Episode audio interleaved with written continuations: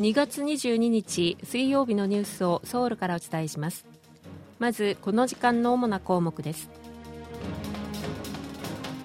韓国で少子高齢化が急速に進んでいます。去年の出生数は過去最低を記録しました。島根県の竹島の日の行事に対して韓国政府は強く抗議しました。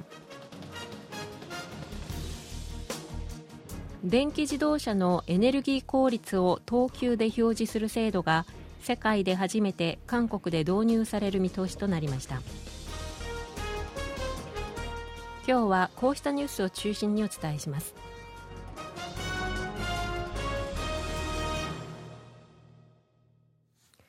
去年出生数が過去最低を更新したのに対し死亡数は過去最多となり1年間で人口が12万人以上減ったことが分かりました。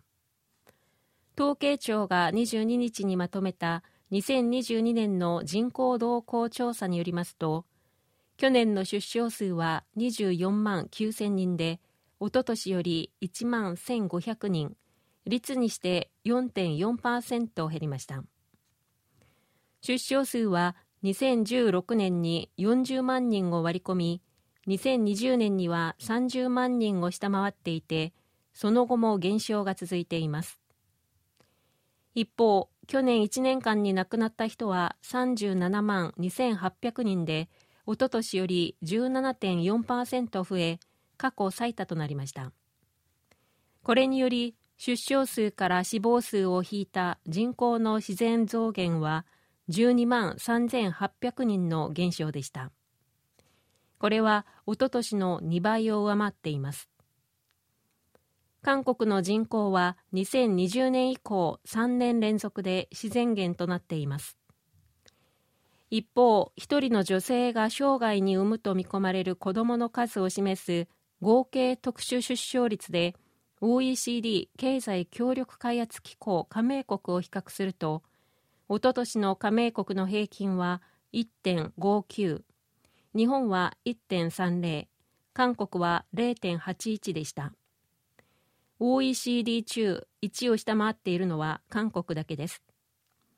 韓国の合計特殊出生率は去年さらに0.03下がり0.78でした。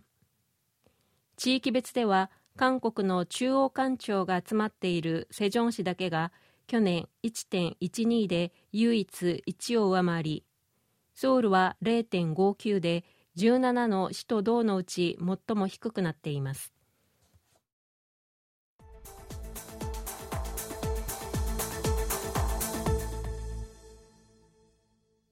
韓国軍は21日北韓による弾道ミサイル発射への対抗措置としてステルス戦闘機 F35A の空中給油訓練を行いその様子を初めて公開しました。F35A は韓国型三軸システムと呼ばれる北韓の核ミサイルへの3段階の対応体制のうち有事に北韓を先制攻撃するキルチェーンの主要兵器で北韓が最も恐れる戦力とされています。F35A は敵のレーダーに探知されない高度なステルス性能を持ち敵地に密かに入り込んでターゲットを攻撃できます。1回の空中給油で作戦遂行時間が1時間以上延びるということです。北韓は今月20日 SRBM 短距離弾道ミサイル2発を発射しこのうち1発は F35A が配備されている韓国軍のチョンジュ基地までとほぼ同じ距離の地点に着弾していて北韓が韓国の空軍戦力を無力化できることを示唆したものとみられます。これに対し韓国空軍は F35A の空中給油訓練を公開することで仮に北韓がチョンジュ基地などを攻撃して無力化しても F35A が空中にいれば空中給油によって対空時間を延ばすことで北韓に対応できると警告したものと受け止められています。韓国軍は22日北韓が ICBM 大陸間弾道ミサイルの発射能力をすべて保有しているとの見方を示しました。これは与党国民の力に所属するユー・サンボム議員が韓国軍の情報機関国防情報本部から説明を受け明らかにしたものでユー議員によりますと国防情報本部は北韓はこれまで ICBM 発射実験を高角度のロフテッド軌道で行ってきたが通常角度で打ち上げる能力をすでに獲得しておりアメリカに圧力をかけるためにタイムラインを調整していると述べ通常角度での発射実験を行う可能性があるとの見方を示したということです。国防情報本部はまた北韓がこれまでの警告通り今年4月までにスパイ衛星を打ち上げる可能性も高いと述べたということです。北韓による7回目の核実験については核爆弾の小型化軽量化を達成するには核実験が不可欠で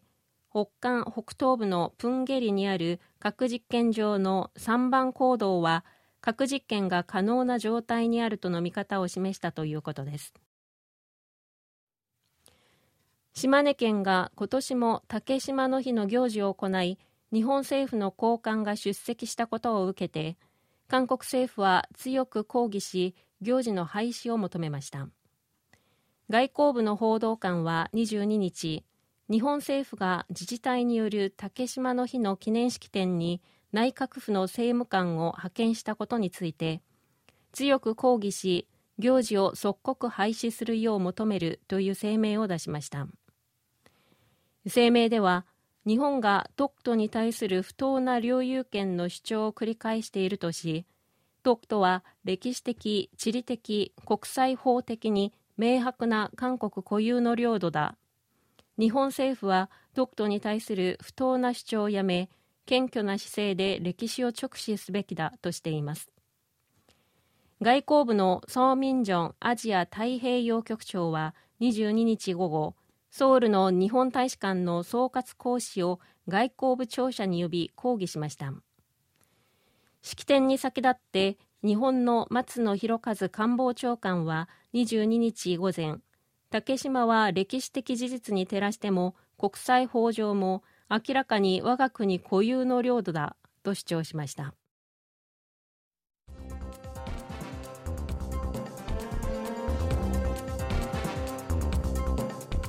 こちらは韓国ソウルからお送りしているラジオ国際放送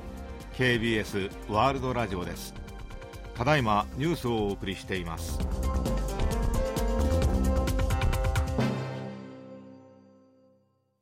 国民の経済的な苦痛の水準を表す飛散指数は先月は8.8となり1月としては1999年以降で最も高くなったことが分かりました。飛散指数はアメリカの経済学者アーサー・オークン氏が考案したもので消費者物価の上昇率と失業率を足した数値です。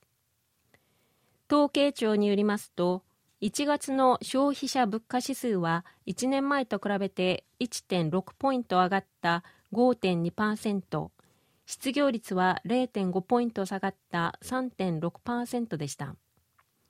消費者物価指数と失業率を足した飛散指数は8.8となり1年前と比べて1.1ポイント上昇しました。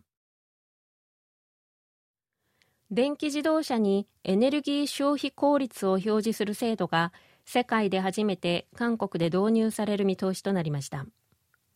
産業通商資源部が22日に明らかにしたところによりますと電気自動車について一定の電力でどれだけの距離を走れるかを示す電費をもとに1等級から5等級までのエネルギー効率等級の基準を設け自動車メーカーが等級を申告表示するよう義務付けるということです。政府は消費者に対してより環境に優しい電気自動車の選択を促し自動車メーカーにはより効率の良い電気自動車の開発を促進させる効果が期待されるとしています。政府は新型コロナの水際対策として中国からの入国者に対して入国後の空港での PCR 検査を義務付けていますが来月1日から検査義務を解除することを決めました。中央災害安全対策本部は中国からの入国者の陽性率が1月の第1週には18.4%だったのが2月の第3週には0.6%に下がり貿易措置の緩和が可能と判断したということです以上、チョン・ジョンリンがお伝えしました。